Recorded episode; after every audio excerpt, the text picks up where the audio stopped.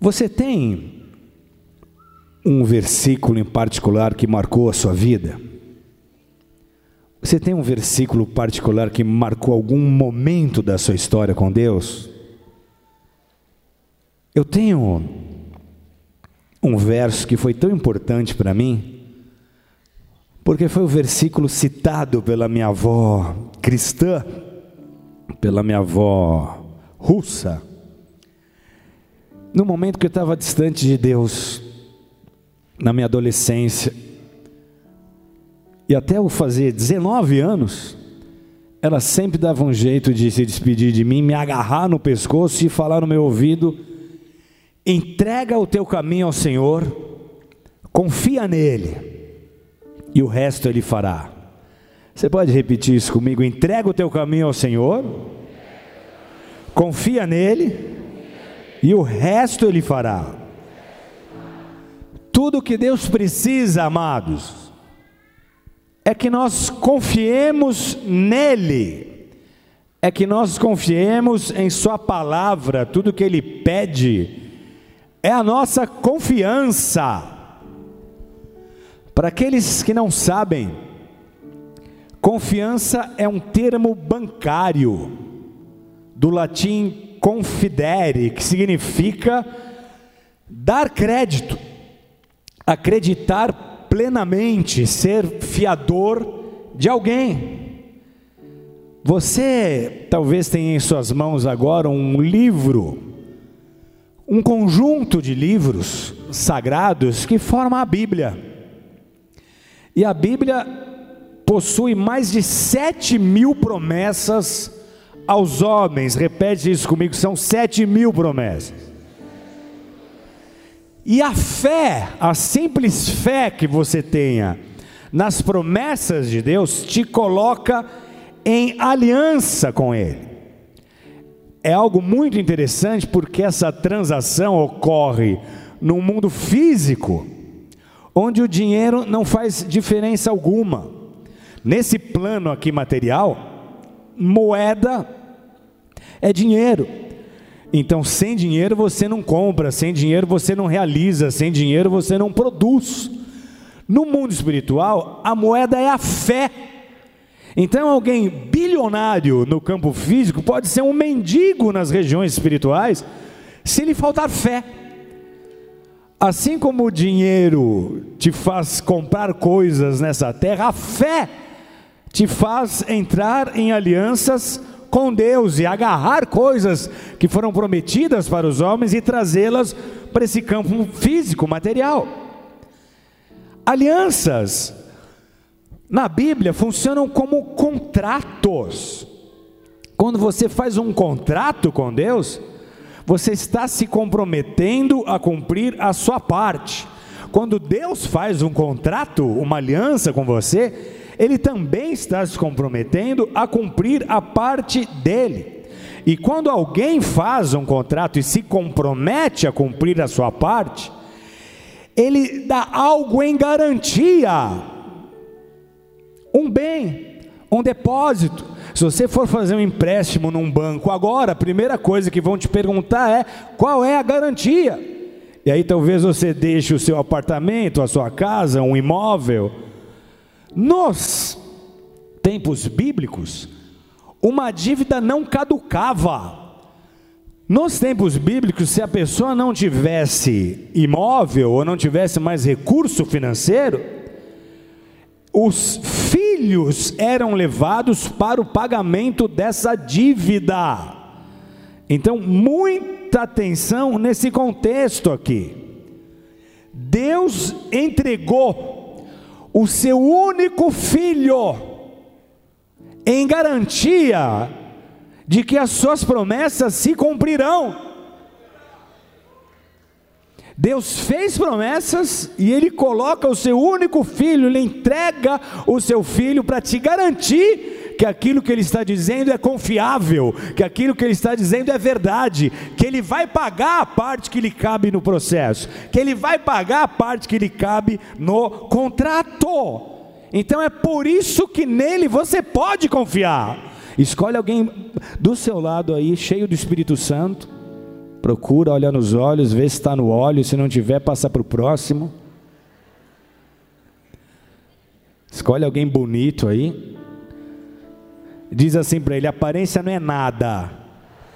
Importante é você se amar do jeito que você é assim mesmo. Repete isso em voz alta. Em Deus, você pode confiar. Mais forte, em Deus, eu posso confiar. Numa nota do para o homem natural todo-poderoso, o dólar, nós lemos a frase In, in God we trust. Em Deus confiamos. Não sei se você já percebeu isso. Na nota de dólar, você encontra lá o escrito: Em Deus confiamos. E essa é uma declaração de fé. Mas em que sentido? Se o homem hoje é muito mais propício à autossuficiência, do que a dependência de Deus. Então a questão aqui é: realmente nós podemos confiar em Deus? Podemos contar com Ele em tempos de crise, em tempos de necessidade? Ele irá cumprir as suas promessas? Você tem um relacionamento com Deus tão próximo e confiante suficiente para crer que Ele está sempre presente, mesmo quando não há nenhuma evidência de Sua presença. É fácil crer, confiar e adorar a Deus nos dias bons, mas não é nada fácil confiar em Deus em tempos de dificuldades, porque em tempos assim nós somos tomados por sentimentos de angústia, de desespero, de incertezas, e esses sentimentos afligem a nossa alma, enquanto nós estamos ali nos questionando se realmente Deus se importa com a nossa situação. Agora, para quem crê, confiar, não é uma opção, é um único caminho, porque a confiança, quando falta, é uma declaração que você dá a Deus dizendo que Ele não é bom. Você, na sua falta de confiança, emite um sinal a Deus, dizendo: Ele não é bom, Ele não é soberano, Ele não se importa. Agora, a confiança acontece quando nós encaramos essas adversidades com fé, independente das, das informações e das afirmações captadas pelos nossos sentidos. Só que apenas essa confiança é a garantia de descanso do desgaste provocado pelas preocupações, pela dúvida, pelo medo.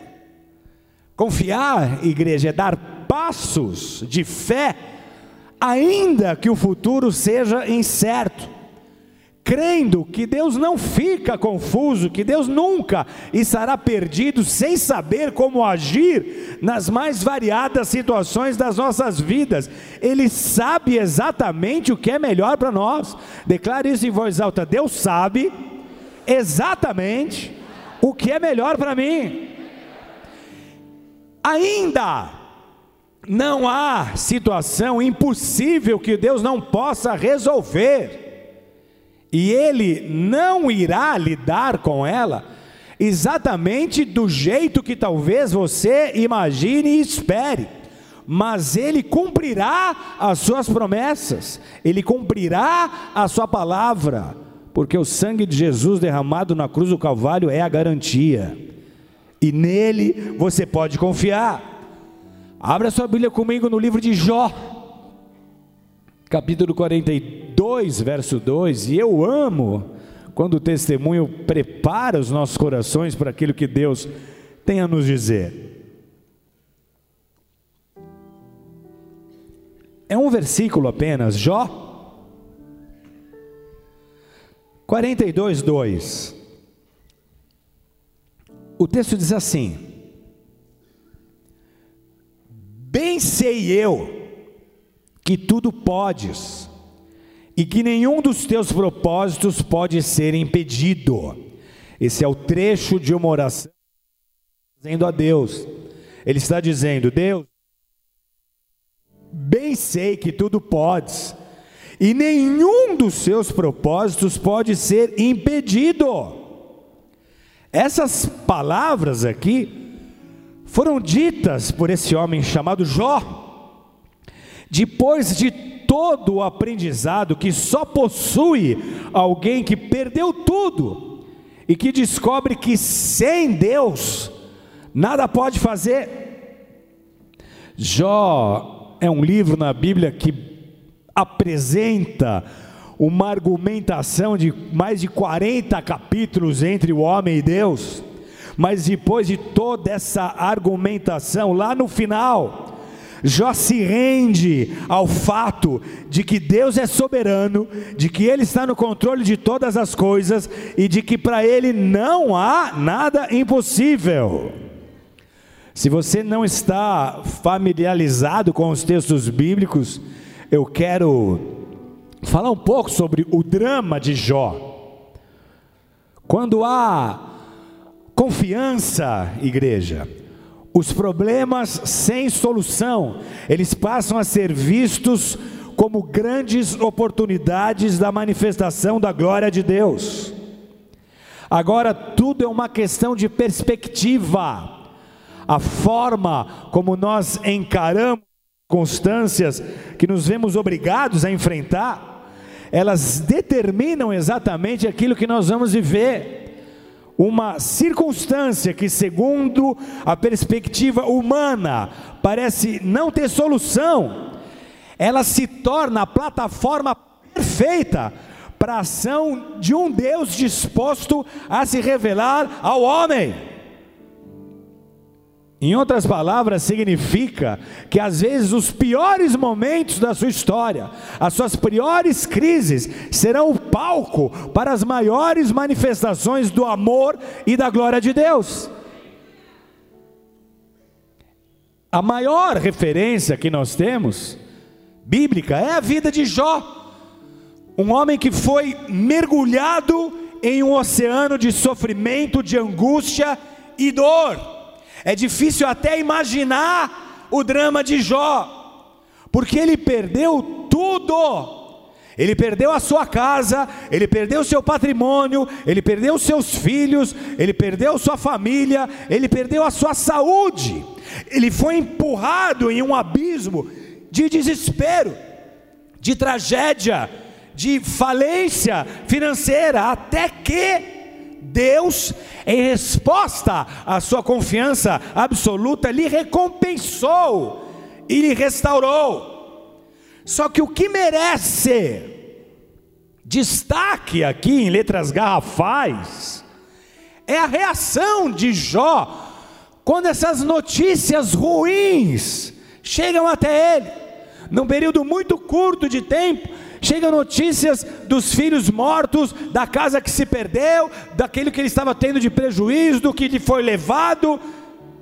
Só que ele responde a todas essas perdas, a todo esse revés, de forma a chamar na sua atenção.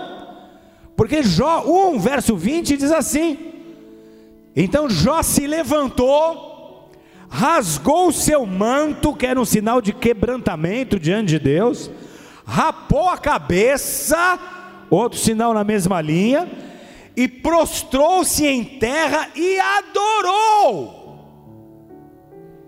Depois de sofrer tantos golpes, a sua primeira atitude foi a adoração a Deus. Nós poderíamos esperar qualquer coisa do homem num momento como esse, no homem que esteja no lugar em que ele estava. Nós podemos esperar revolta, sentimento de injustiça, um pedido desesperado por misericórdia. Nós podemos esperar amargura, ressentimento, pânico, depressão, mas nós encontramos um homem adorando a Deus depois de receber as piores notícias da sua história, da sua vida. Sua resposta foi adorar a Deus. É algo totalmente incomum, é algo totalmente antinatural. Alguém que perde tudo, tende a reclamar, a blasfemar, a descrer. Mas nós estamos vendo um homem que, perdendo tudo, se voltou a Deus e o adorou. E por que, que ele foi capaz de dar a Deus uma resposta de adoração? Não foi porque ele tentou entender o que estava acontecendo com ele, foi porque, a despeito de tudo que estava acontecendo com ele, ele permaneceu confiando em Deus. Agora, como? Como um homem foi capaz de reagir assim e demonstrar essa confiança inabalável? Por três posições que ele tomou. Ele podia olhar para o cenário, olhar para aquilo que ele estava perdendo, olhar para a dor que o estava invadindo, ele podia olhar para aquilo que ele deixou para trás, mas ele escolhe olhar em três outras direções. Ele olhou primeiro para o alto, depois ele olhou para frente e depois ele olhou para dentro. Quando ele olhou para o alto, ele viu Deus. Ele vislumbrou aquele que deu, mas que também tomou. E é por isso que ele declara em João 1:22: O Senhor deu, o Senhor tirou, bendito seja o nome do Senhor. Então, quando ele olha para o alto, ele enxerga soberania. Ele é Deus e nunca deixará de ser Deus se eu me revoltar contra ele. Ele está no alto, ele é Deus, eu estou na terra, eu sou homem. Então ele é confrontado por uma visão desse governo absoluto de Deus ele começa a entender que aquelas coisas ruins não teriam acontecido com ele se Deus não permitisse, se Deus não tivesse um propósito com aquilo. Então, ao invés de se rebelar, ele se deixa invadir pelo amor, pelo grande amor daquele que tudo governa.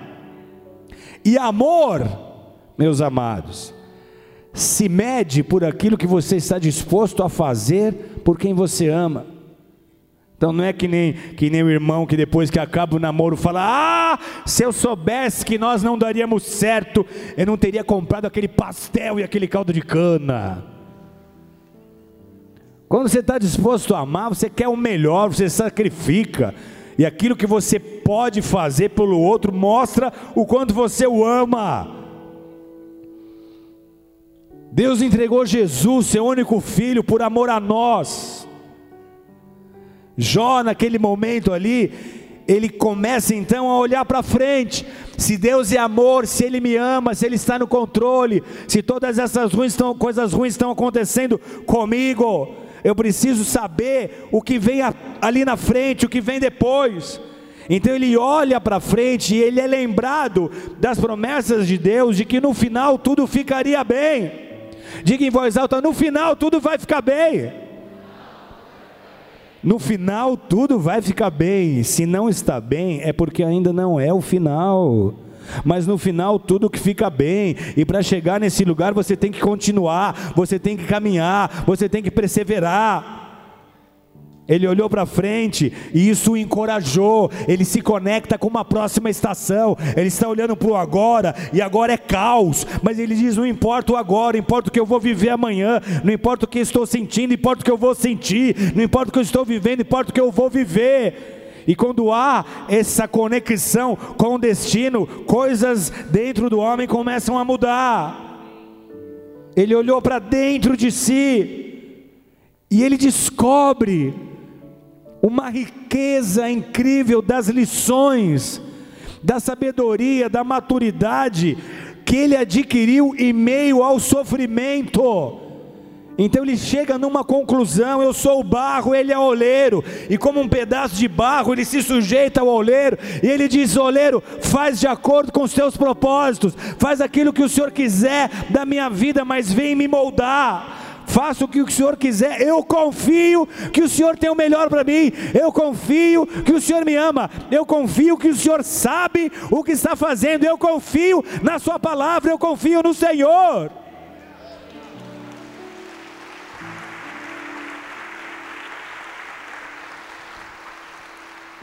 A resposta de Jó, ela foi e continua sendo incomum, porque o comum é vermos a fé oscilando em períodos de crise. Faz parte da nossa natureza humana voltar ao que é familiar, ao invés de pela fé encarar o futuro. É por isso que o povo na travessia do Êxodo vivia falando em voltar ao Egito, vivia falando ao que era ruim, mas ao que era familiar.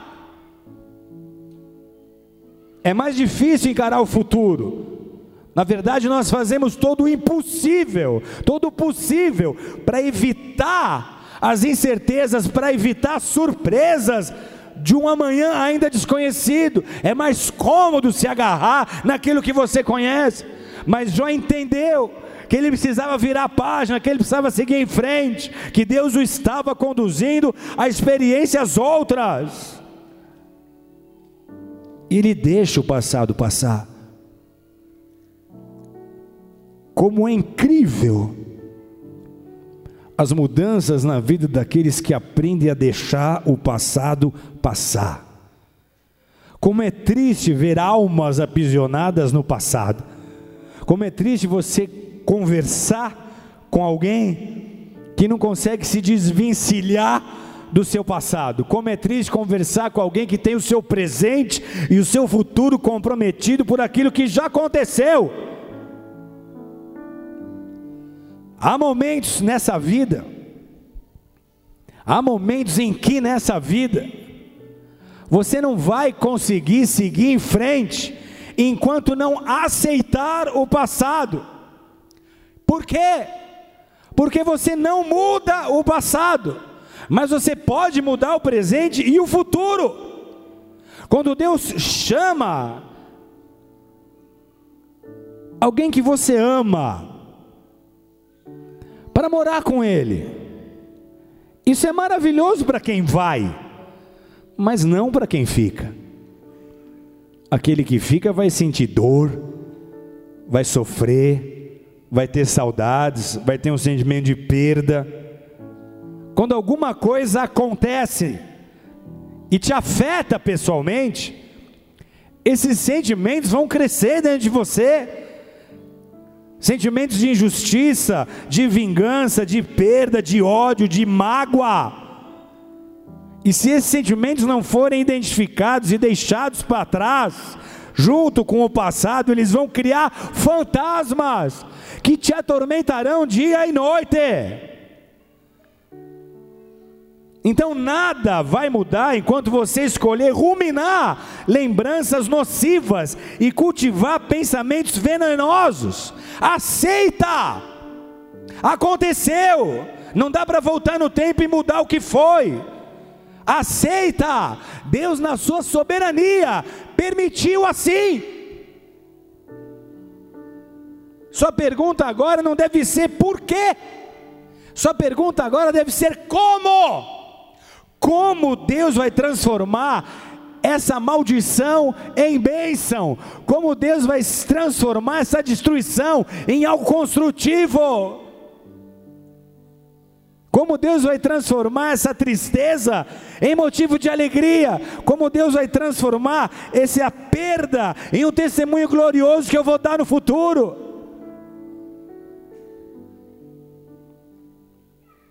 Amados, Ele é o único que pode aliviar a dor e te fortalecer contra as agressões que você estiver sofrendo. Se você fugir, sua fé será anulada.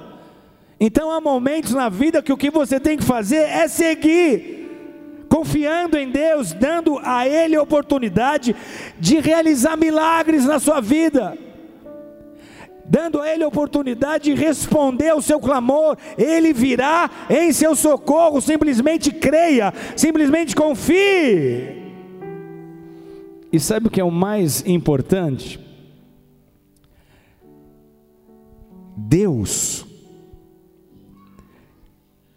é um Deus de poder, que age de forma sobrenatural, é um Deus milagroso, tudo que ele faz é milagroso. Ele não faz coisas normais. Coisas normais que o homem pode fazer, o homem faz. Coisas possíveis, o homem faz. Então Deus não constrói um, um prédio. Um prédio o homem constrói. No entanto, você nunca vai encontrar um homem que consiga fabricar uma estrela. E quando Deus entra em cena, a sua ação é como a diferença entre um prédio e uma estrela. Ele vai fazer algo totalmente inesperado, ele vai fazer algo totalmente sobrenatural, ele vai fazer algo que vai fugir do seu entendimento, ele vai te surpreender, porque o que ele tem a fazer em nossas vidas é sempre mais do que nós pedimos ou pensamos. Se você crê nisso, dê uma forte salva de palmas a Jesus, porque ele é Deus.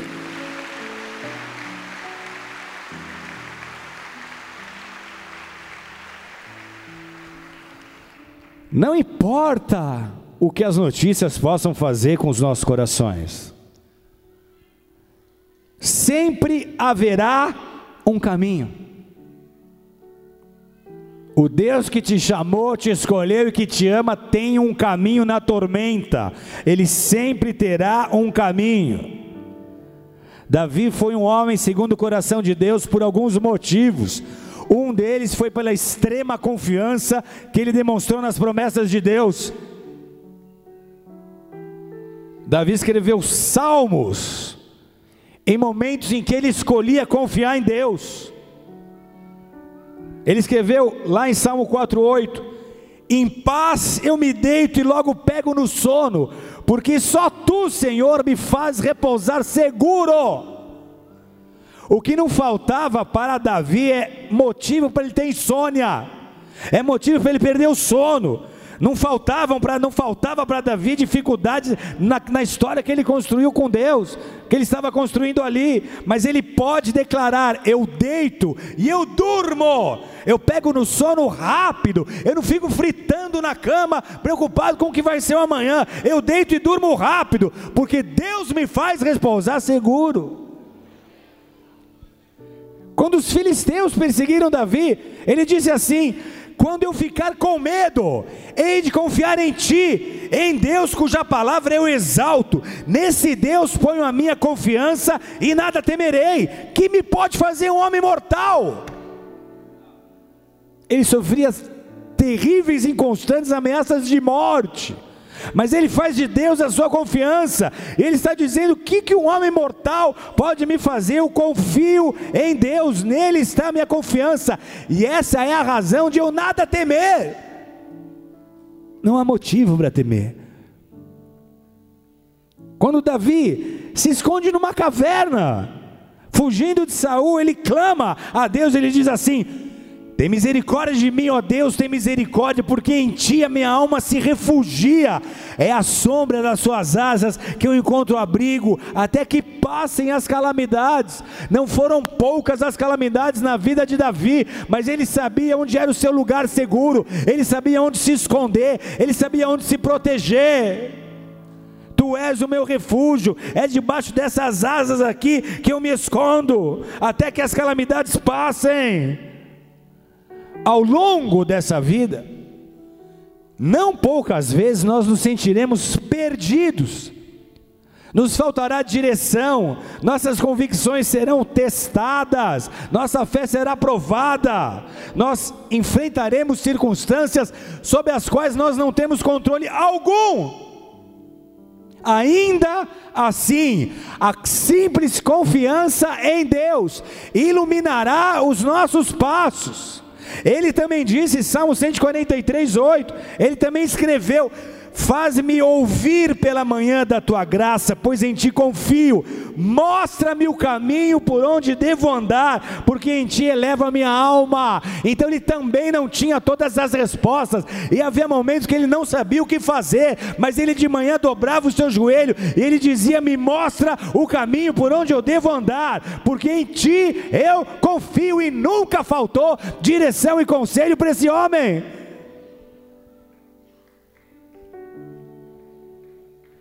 Ah, sofrimento, igreja. Se for aplaudir a Jesus para dar a Ele a glória dele, para dar glória a Ele, para dar glória a Ele, aplauda de verdade. A glória é dele. A glória é dele.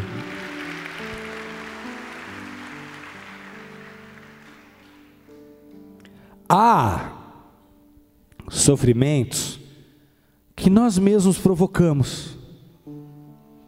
Você faz escolhas erradas. E você tem que lidar com essas escolhas. Você planta sementes erradas. E você tem que comer daquele fruto. Há sofrimento que nós provocamos.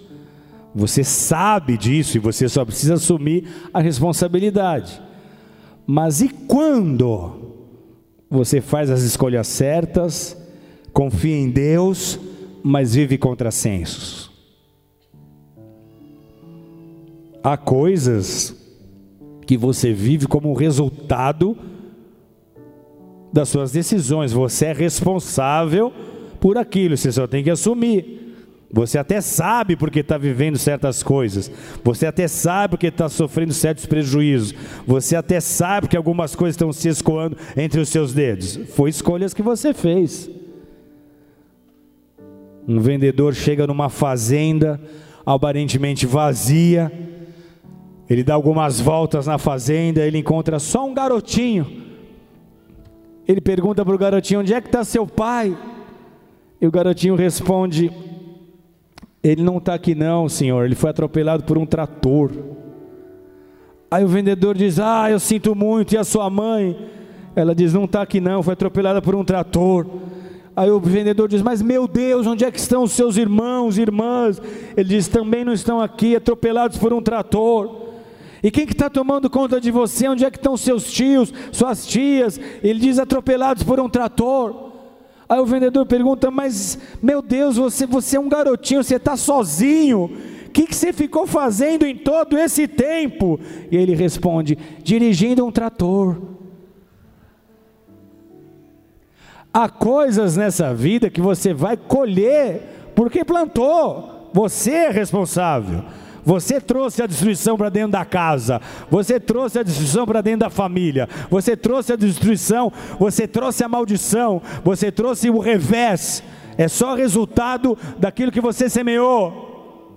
Mas o que dizer das vezes que você confia em Deus, faz a coisa certa e ainda assim é atingido por desastres? Nesses momentos nós somos tentados a duvidar e a questionar: por quê? Nós perguntamos se Deus é a minha segurança, se nele eu confio, por que isto está acontecendo comigo? E essa preocupação drena a nossa energia e nos deixa cansados, nos deixa esgotados. Só a plena confiança em Deus elimina a ansiedade.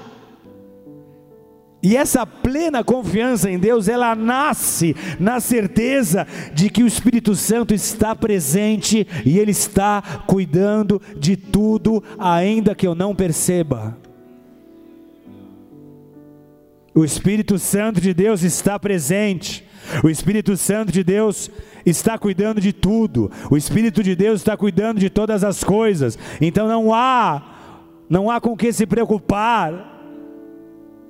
Todos nós, todos nós temos uma porção de circunstâncias injustas e inexplicáveis com as quais nós teremos que lidar. Só que saiba, elas são permitidas por Deus, como uma oportunidade de nós demonstrarmos confiança.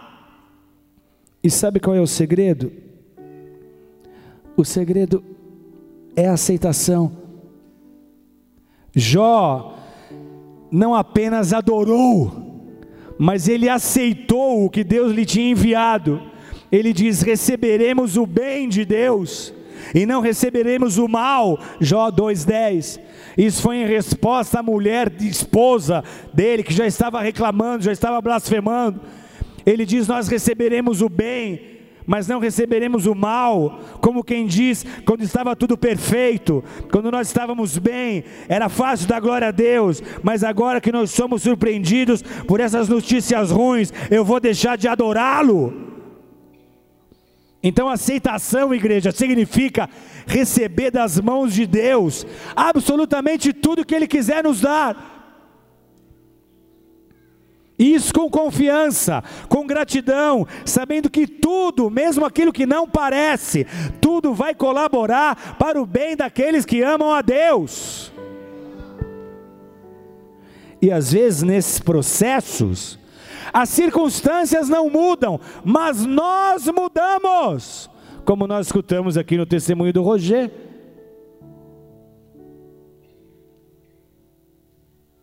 As circunstâncias podem não mudar, como você está esperando e na data que você está esperando, mas em meio a essas circunstâncias, você está mudando. Descanse nesse fato. Ele me levou ao lugar onde eu estou. Então não arrume culpados. Não coloque culpa nas pessoas. Não se sinta você mesmo culpado. Saiba que Deus vai usar até os erros seus e de outros para te levar no lugar onde você tem que estar. Ele está permitido, descanse. Tem algum propósito aí? Descanse. Ele vai te dar força para se manter de pé e aprender as lições que você precisa aprender. Porque a confiança te coloca de joelhos diante de Deus para que você possa estar de pé diante dos homens. No tempo certo. No tempo certo, Ele vai te segurar pela mão e te conduzir a um novo patamar, uma nova estação. Só que enquanto esse dia não chegar, confie. E qual será o resultado? Qual é o resultado de confiar a Deus mesmo quando não há motivos para isso? Confiar em Deus mesmo quando não há motivos para isso. O resultado é paz. Paz não está à venda nas melhores lojas. Você pode procurar paz nesse mundo aqui, repetindo mantras, fazendo yoga, escutando conselhos de um guru do Tibete. Mas a paz que resulta da confiança em Deus, ela não é frágil, ela não é efêmera, como a paz que o mundo proporciona. Por isso que Isaías diz em Isaías 26, 3: Tu, Senhor, conservarás em perfeita paz aquele cujo propósito é firme, porque ele confia em ti. Então, quando o meu propósito é confiar em Deus, ele me dará paz. E essa paz, ela excede todo entendimento, porque ela é paz em meio à guerra. Não significa que tudo estará perfeito em harmonia e dando certo para mim. Significa que eu posso estar em meio a muitas guerras, mas eu terei paz de espírito. Todos teremos desapontamentos, todos teremos desilusões, todos teremos decepções, derrotas, frustrações, preocupações e ansiedades. Mas a paz nasce em sabermos que Ele se importa. Deus se importa. Ele se relaciona com os seus de forma pessoal. Você não é mais um em meio à multidão, a sua dor não é menos importante que a de ninguém. A sua necessidade não passa desapercebida aos olhos do seu Pai de amor. Ele te ama e ele se importa. Quando nós nos sentimos feridos, sozinhos, ele diz: Eu me importo. Você pode ter sido esquecido por pessoas que te frustraram e decepcionaram, mas eu me importo. Quando nós nos sentimos magoados e ressentidos, Ele diz: Eu me importo, eu sou a sua cura.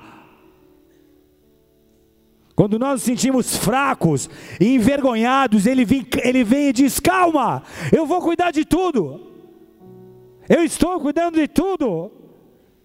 Então apenas descanse a sua mente esgotada, as suas emoções em colapso, no fato de que Ele é digno de confiança.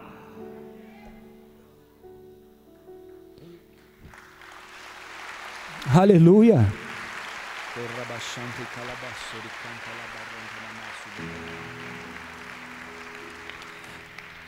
Pedro fala um pouco sobre isso na carta que ele escreve na primeira, primeira de Pedro 5,7. Ele diz assim: lançando sobre ele a vossa ansiedade, porque ele tem cuidado de vós. Pedro está dizendo: Deus se importa com aquilo que te preocupa. Deus se importa com aquele que está te preocupando, te deixando ansioso. Pedro ensinava, Pedro estava ensinando uma lição. A igreja ali, ele estava dizendo: vocês terão motivos para andar ansiosos, mas lance essa ansiedade sobre ele, porque ele se importa. Diga em voz alta: ele se importa. Mais alto, ele se importa. Encontra alguém para você dizer do seu lado aí. Diga, ele se importa. Olha bem nos olhos dessa pessoa, diga, ele se importa. Olha bem nos olhos dessa pessoa de novo e diga: Você pode, mais alto, você pode até ser feio, mas se você tiver um bom coração, vai continuar sendo ser feio. Diz em voz alta: Ele se importa. Ele se importa com você. Ele se importa comigo. Ele é um Deus presente. Uma vez eu estou pregando em Caraguatatuba. E está vindo curas. E aí, em meio a muitas curas, aparentemente sérias, Deus me mostra uma pessoa que estava com a unha encravada.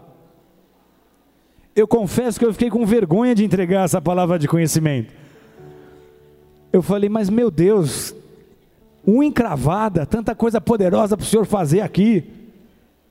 Ele soprou no meu ouvido desse jeito: tem uma pessoa aqui que está sofrendo com isso. Isso é importante para ela, é importante para mim. E aí eu falo, unha encravada. Deus está curando alguém de unha encravada. Sabe quem subiu no altar e que foi curada da unha encravada? Pastora Dani, esposa do pastor Glauco. Era ela. Só para Deus mostrar, eu me preocupo até com a sua unha encravada. Ele se preocupa com os pensamentos que estão como uma âncora te puxando para o fundo. Isso não significa que tudo será perfeito. Isso não significa que você não vai ter dificuldades. Significa que, independente das dificuldades, você vai seguir confiando em Deus e em paz. Em paz. Você vai ter que escolher entre a preocupação e a confiança. Não dá para ter os dois. Não dá para você ser confiante e preocupado ao mesmo tempo. Uma pessoa preocupada, ela escolheu se preocupar porque uma pessoa confiante não se preocupa. Preocupação e confiança não ocupam o mesmo corpo físico. Ou eu me preocupo ou eu confio, não dá para ter os dois. Se você diz que confia, mas se preocupa, você ainda não sabe o que é confiança. Agora, por que se deixar bater pelas preocupações? Você pode disfarçar suas preocupações e ansiedade com sorrisos e máscaras, mas elas continuarão ali roubando seu sono e energia. O que não nos falta nessa vida aqui são motivos para nos preocupar. Nós nos preocupamos com as nossas famílias, nós nos preocupamos com os nossos filhos, com o futuro dos nossos filhos, com as nossas finanças, a nossa saúde, a saúde dos nossos amados. Nós nos preocupamos com os problemas corriqueiros do dia a dia, às vezes eles nos prendem. Nós nos preocupamos com decisões que vamos tomar que vão afetar o destino de outros. Você pode citar qualquer coisa aqui. Nós nos preocupamos com isso também. A preocupação pode estar nesse exato momento corroendo a sua paz, como um rato escondido em algum canto da sua alma. Ele fica ali roendo, roendo, roendo. E a impressão que você tem é que nunca vai se livrar dele. E é por isso que Jesus falou sobre preocupação e ansiedade no sermão mais importante que ele fez, no Sermão da Montanha. Mateus 6,34. Portanto, não se preocupem com o dia de amanhã, pois o amanhã trará os seus cuidados, basta o dia o seu próprio mal. Ele estava dizendo a homens com as mesmas ansiedades que nós: não se preocupem, não sofram antecipadamente por aquilo que talvez possa acontecer amanhã. Amanhã me pertence, amanhã é outro dia. Vivo agora, vivo hoje. Por que essa exortação? Porque Jesus conhece os malefícios da ansiedade. Ansiedade implica na condição de estar dividido ou estar distraído. É isso que a ansiedade na sua raiz significa. Estar distraído, estar dividido.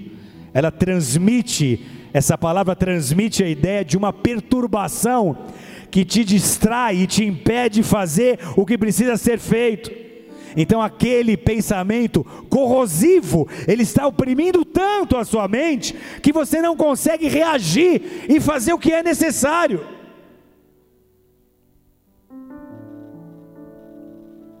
Um exemplo clássico, bíblico, perfeito, relatado no Evangelho de Lucas, é a história de duas irmãs chamadas Maria e Marta.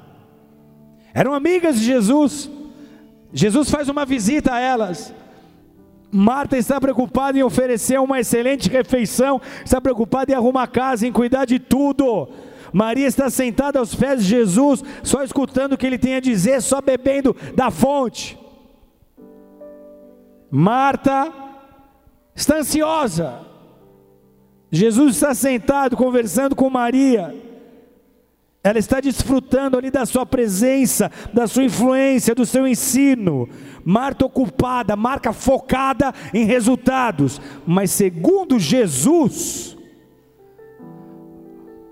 Marta estava distraída, não Maria.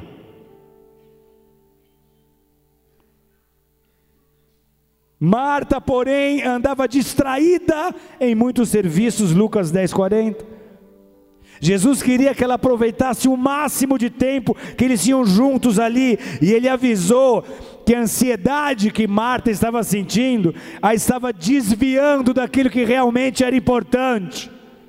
A preocupação sempre faz isso. A preocupação, a preocupação sempre nos rouba de momentos preciosos na presença de Deus. Uma pessoa preocupada, ansiosa, ela não consegue entrar na dimensão do Espírito, ela não consegue sentir o mover do Espírito Santo. Agora, quais são os problemas causados pela preocupação? Primeiro, o ansioso, o preocupado, ele não desfruta o que ele tem. Um dos problemas causados pela preocupação é que ela te impede de você desfrutar o que tem. Quando você se preocupa demais com aquilo que você ainda não tem, você não consegue usufruir o bem que você tem. E quando você se preocupa com o que você não tem, você não valoriza o que tem. E aí, será que você vai precisar perder o que tem para dar valor? É sobre isso que Jesus estava falando. Não se preocupem com a sua vida, quanto ao que vão comer ou beber, Mateus 6,25. Se preocupar, igreja, é assumir a responsabilidade de carregar um fardo que não é para ser carregado, que você não pode e não consegue carregar. Em contrapartida, confiar é lançar esse fardo sobre ele porque há responsabilidades que Deus nunca quis que você assumisse, porque elas são dele. Seu papel é confiar.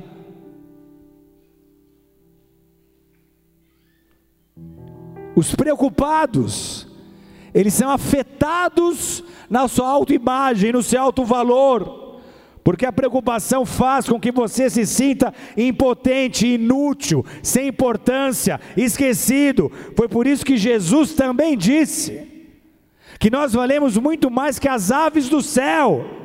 Elas não se preocupam, mas elas também não morrem de fome, porque o Pai Celestial as alimenta, conforme Mateus 6,26. Então ele estava dizendo: se, Jesus, se Deus, se o Pai é capaz de cuidar de passarinhos, será que Ele não é suficiente para cuidar das necessidades dos filhos, sejam elas quais forem? Você tem tanto valor para Deus que Ele está cuidando das coisas, uma de cada vez, lidando com o que é mais importante em sua vida, agora mesmo, enquanto você escuta esse sermão.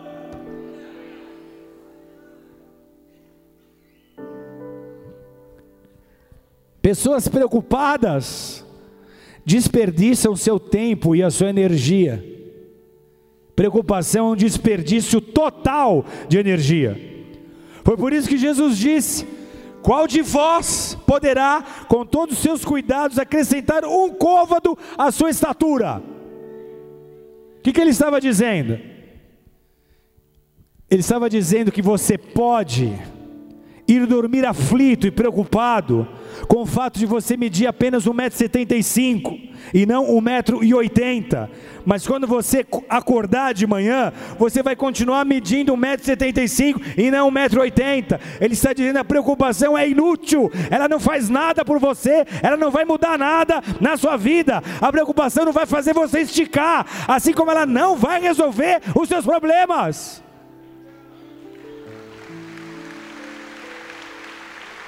Agora, você tem ideia do porquê nós nos preocupamos? Nós fazemos isso porque nós temos um amor secreto pela preocupação. Nós nos tornamos viciados em preocupação, como codependentes de um dependente químico. Sua vida passa a orbitar em torno de outro. Você está sempre se preocupando com alguém. Mas aí, se Deus vem, salva essa vida, transforma a vida dela, e você não tem mais que se preocupar com ela, rapidamente você escolhe uma outra pessoa para se preocupar. Se Deus vai, transforma aquela situação, cura aquela história, daqui a pouco você escolheu outro para se preocupar. É um vício em preocupação. Você não consegue viver sem estar se preocupando com alguma coisa ou com alguém. Você gosta de preocupação. Quando ela se vai, você escolhe outra. Há pessoas que têm preocupações como companheiras de estimação, mas Jesus está dizendo que na realidade elas são inúteis. O que fazer então com a preocupação? AP, me ajuda. O que fazer com a preocupação? Essa resposta aqui vale o seu tempo até agora sentado aí. O que fazer com a preocupação? O que, o que nós devemos fazer quando a preocupação meter o pé na porta dos nossos corações? Olhe para o alto, olhe para Jesus, coloque seus pensamentos nele. Porque nesse mesmo sermão, ele disse: busquem em primeiro lugar o reino de Deus e a sua justiça, e todas essas outras coisas com as quais você se preocupa, lhe serão acrescentadas.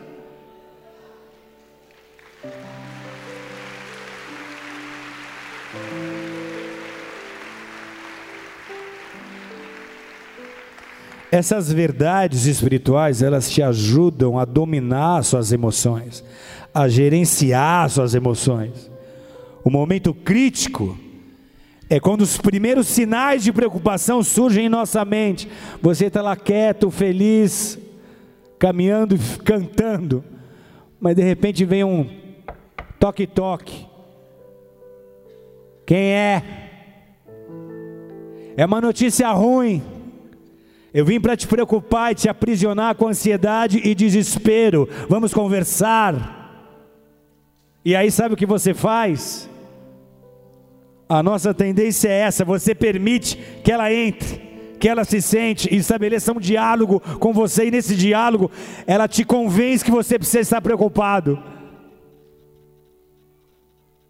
Você permite que ela entre. Só que se isso acontecer, antes que você perceba, ela estará te dominando e te oprimindo. Então, quando a tentação para se preocupar, bater a sua porta, você precisa aprender o que responder. Não é entra, senta aqui, vamos negociar, vamos argumentar. Será que realmente eu preciso estar preocupado? Não. Quando ela bater na sua porta, você vai atender e vai dizer assim: Espera aí, que eu vou chamar meu pai. Esse não é um assunto para mim, é um assunto para ele.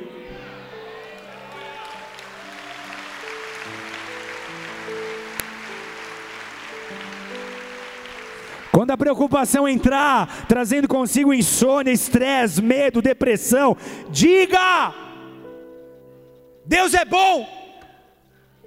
Ah, mas você não viu o que aconteceu? Você não sabe o que, que, que isso quer dizer? Olha que notícia ruim. Em vez de ficar nessa vibe errada, responda: Deus é bom. Mas olha essa situação: Deus é bom. Mas está te faltando: Deus é bom. Deus é bom, Deus é bom, Ele está no controle, é Ele que me sustenta, eu pertenço a Ele, Ele vai cuidar de tudo tudo vai colaborar para o meu bem, porque eu amo.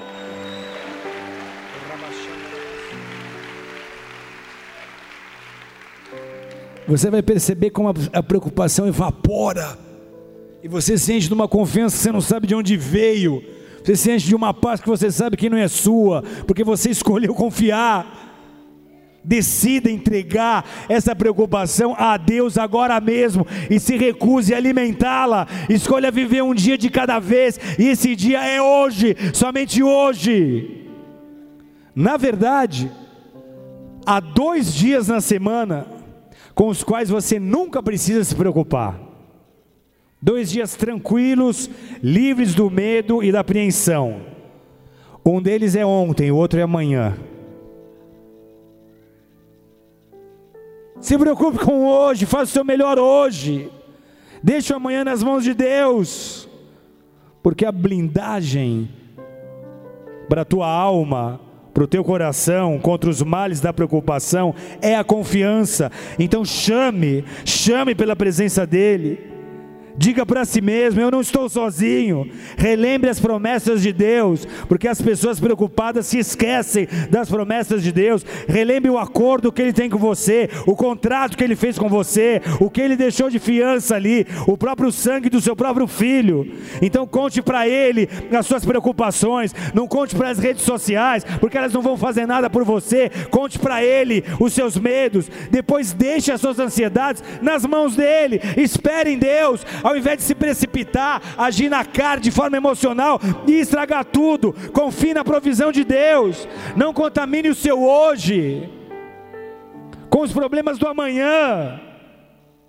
Não permita, não permita que o medo daquilo que pode acontecer no futuro aprisione sua mente, seus sentimentos, te impedindo de desfrutar o agora.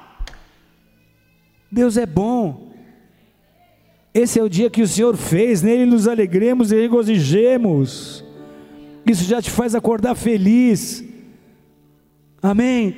Já acorda leve, já acorda alegre, já acorda na presença de Deus.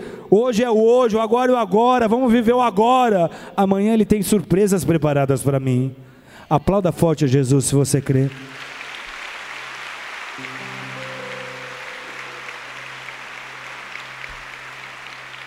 Agora você percebe, você percebe quando a preocupação é maior que a confiança. Você pode não identificar exatamente o que é, mas a paz se foi e deu lugar a um aperto no coração. Nessa hora a ansiedade está sendo mais forte que a confiança. Começa como algo vago, mas vai ganhando força, vai ganhando força, vai te colocando para baixo. E esse é o começo de uma forte ansiedade. Você precisa identificar, detectar, ir na raiz e lidar com ela. Quando nós percebemos que a ansiedade está surgindo, esse é o momento exato de lançá-la sobre Deus, logo no começo. Lança sobre Ele, deposita o fardo sobre Ele, confie, porque muitas coisas podem não estar fazendo sentido agora, mas lá na frente, você vai olhar para trás e vai descobrir que enquanto aparentemente nada acontecia, ele estava pegando o que restava dos estilhaços e montando um mosaico que você nunca teria feito sozinho.